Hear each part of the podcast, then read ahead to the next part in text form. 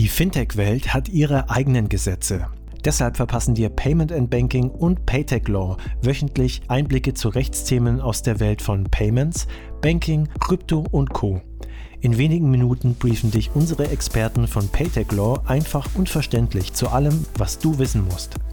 In der heutigen Episode sprechen wir darüber, wie man ein reguliertes Unternehmen in Deutschland als ausländischer Investor kaufen kann.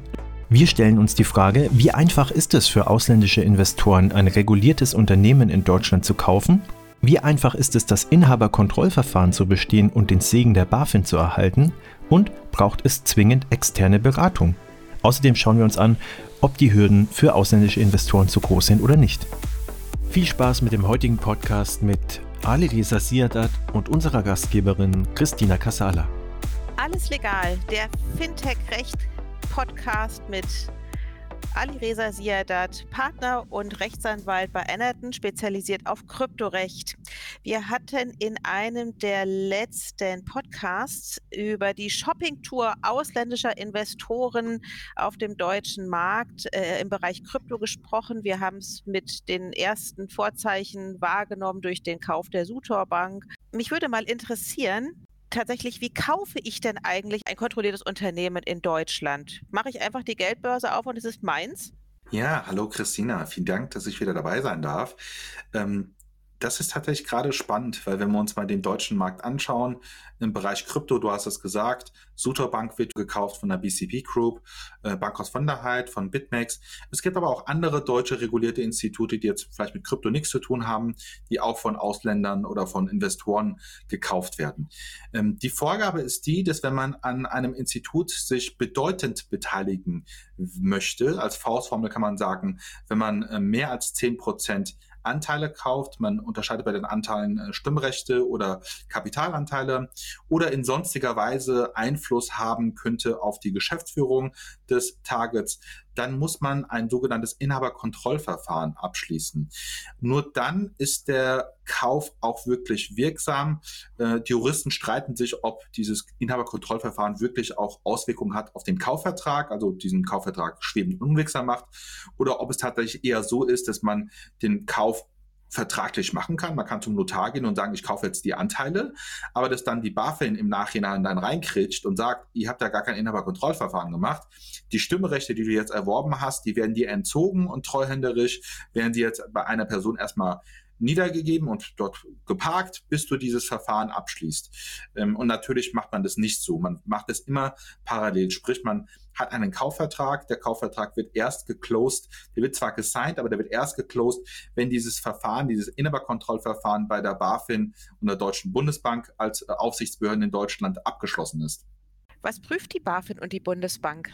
Ja, das ist ähm, tatsächlich für diejenigen, die das nicht kennen, ähm, sehr spannend, weil ähm, die prüft sehr viel. Also man kann sagen, für den Laien, äh, eine Inhaberkontrollverfahren, sprich der Kauf einer Bank, wird ähnlich geprüft wie die Gründung einer Bank. Ja?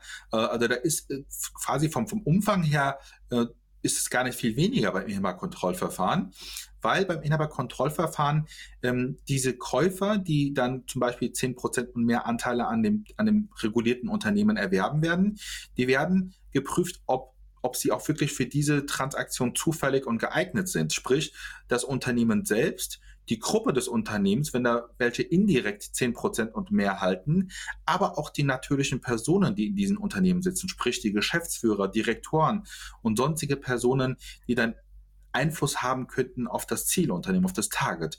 Die werden auch auf Fit and Proper hin überprüft. Also Fit and Proper, das ist nur ein Teil der Prüfung. Da, daneben werden auch äh, ja, die, die finanzielle äh, Situation äh, des Erwerbers geprüft, die Herkunft der Gelder, die für das die für den Kauf eingesetzt werden, wird überprüft.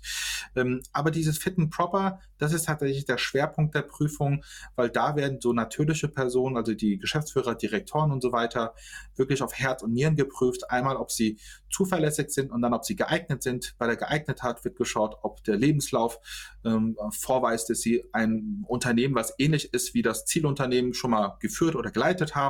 Also die müssen normalerweise Faustformel äh, fünf Jahre in einem vergleichbaren Unternehmen äh, eine Position gehabt haben. Äh, deshalb werden auch viele Käufer bereits in dieser, in dieser, ja, in dieser Nische Finanzmarkt schon aktiv sein. Aber dann, was auch ganz interessant ist, ähm, bei der Zuverlässigkeit wird geschaut, ob der äh, ob der jeweilige, ob die jeweilige Person ähm, ja straffällig aufgefallen ist.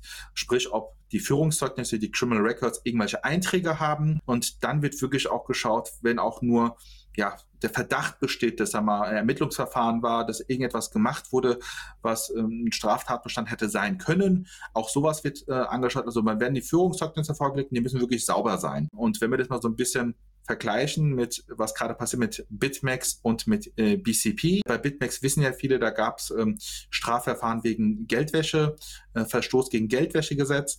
Ähm, dann, ja, dann kann man durchaus mal anzweifeln, ob wirklich BitMEX dieses Inhaberkontrollverfahren bestehen wird, weil sie ja diese Geldwäsche-Delikte begangen haben.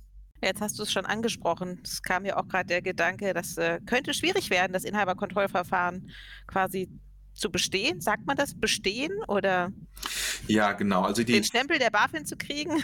Ja, also genau. Das, mhm. ist, das, ist, das ist eine Anzeige, ähm, eine Notifikation. Die BaFin, die die bestätigt das nicht, sondern wenn sie was dagegen hat, dann wird sie die Hand heben. Und dafür hat die BaFin normalerweise äh, circa 90 Tage Zeit, nachdem die Unterlagen vollständig eingereicht sind. Also es kommt wirklich erstmal auf die Vollständigkeit der Unterlagen an. Und wenn sie die BaFin dann merken sollte, sie braucht noch weitere Unterlagen, dann werden weitere Unterlagen angefordert. Erst wenn die BaFin sagt, ich habe alle Unterlagen, dann beginnt dieser Beurteilungszeitraum der BaFin. Und im Beurteilungszeitraum könnte zum Beispiel die BaFin sagen, ja, gegen diesen einen Geschäftsführer oder Direktor, da lief doch ein Strafverfahren, erläutern Sie mal ein bisschen mehr. Und dann geht man wirklich in die Tiefe und dann erkennt man vielleicht auch, dass äh, der eine oder andere im Unternehmen des Käufers gar nicht äh, zuverlässig ist.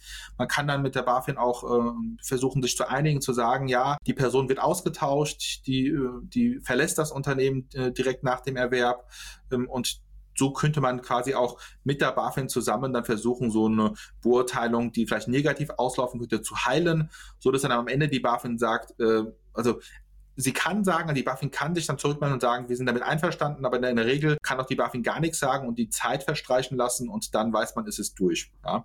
Das klingt, als ob es äh, relativ lange dauert und für umsonst gibt es das auch nicht vermutlich, oder? Genau, also es dauert, ähm, wir haben ja schon einige Inhaberkontrollverfahren gemacht. Wir machen in der Regel so zwei pro Jahr und die Tendenz ist eher dazu, dass es komplizierter wird und eher länger dauert, als dass es schneller wird, weil die Gesetze und Regularien strenger werden. Ähm, also von drei Monaten kann man auf jeden Fall ausgehen. Ähm, man braucht es aber auch nicht zu wundern, wenn es sechs Monate oder neun Monate dauert. Ähm, und das, das muss man sich wirklich dann auch überlegen, weil das muss man auch in die Planung mit aufnehmen, wenn man so ein Target kauft. Das sind zusätzliche Kosten, die anfallen. Einmal sind die Kosten der BaFin, die hat neuerdings, seitdem sie ihre Gebührenordnung geändert hat, sie äh, rechnet auch nach Zeit ab. Ja, vorher gab es äh, feste Summen, die abgerechnet wurden von der BaFin. Jetzt rechnet die BaFin nach Zeit ab. Je länger es dauert, desto ähm, ja, teurer wird es dann auch bei der BaFin. Genauso auch bei den Rechtsberatern. Ähm, und ähm, äh, man sollte jetzt nicht davon ausgehen, dass man damit äh, mit äh, ja, wenigen tausend Euro durchkommt. Äh, die Praxis die zeigt eher, dass man im zweistelligen Bereich, äh, vielleicht sogar, wenn es super lange dauert, von neun Monaten im dreistelligen Bereich dann äh, landet. Und das ist dann auch nichts Außergewöhnliches. Also im dreistelligen K-Bereich. Ja. Ja, okay. das heißt, kann man das denn in-house machen oder braucht es da externe Begleitung? Man könnte das durchaus in-house machen, aber ähm, man muss da natürlich ähm, wissen, also vieles sagt die BaFin einem nicht. Die BaFin ist ja kein Rechtsberater. Man muss verstehen, was die BaFin von einem verlangt. Und wenn man dann äh, als in Inhouse dann herumeiert und noch nie so ein Verfahren gemacht hat, dann, wie ich schon gerade gesagt habe, umso länger es dauert, umso teurer wird es auch bei der BaFin. Vielleicht spart man sich das dann äh, und macht es dann schneller und macht es dann mit einem Rechtsberater, der genau weiß, wenn die BaFin A sagt, dann will sie auch A und nicht B. Ja, und das ist etwas, das hat man halt erst nachdem man ein paar Verfahren gemacht hat drauf. Dennoch teuer und langwierig. Deine persönliche Einschätzung, wird es ähm, oder ist das abschreckend für ausländische Investoren oder kommen die jetzt vermehrt ähm, auch jetzt in 22 und perspektivisch darüber hinaus dennoch nach Deutschland und kaufen hier munter ein? Ja, das, das wird dennoch steigen. Also diese Regulierung, diese Inhaber, Inhaberkontrollverfahren ist nicht was deutsch-spezifisches. Das gibt in der kompletten Europäischen Union. Das heißt, egal, ob man in Deutschland kaufen will oder in Spanien, man muss dasselbe Verfahren durchgehen. Ähm, und deshalb äh, muss man selbst überlegen, wo zahlt man diese Kosten. Und wenn, wenn Deutschland als Markt äh, attraktiv ist und interessant ist, was wir in einem unserer Podcasts schon besprochen haben, äh, wovon wir ja ausgehen, dann wird es auch weiterhin steigen und ähm, also ich gehe stark davon aus, dass man eher ein Unternehmen kauft, als eins selbst zu gründen, weil wenn man so ein Unternehmen hat, wie zum Beispiel die Sutor Bank oder Bank aus Vonderheit, man weiß, die machen schon Kryptogeschäft und die sind erfolgreich, dann zahlt man auch gerne diese Kosten, die man für das Inhaberkontrollverfahren zu zahlen hat. Okay, also liebe ausländische Investoren, kalkuliert den Betrag mit ein. Am Ende gewinnt ihr dadurch nur. Gut, vielen Dank, Ali Reza, für deine Einschätzung äh, zum Inhaberkontrollverfahren.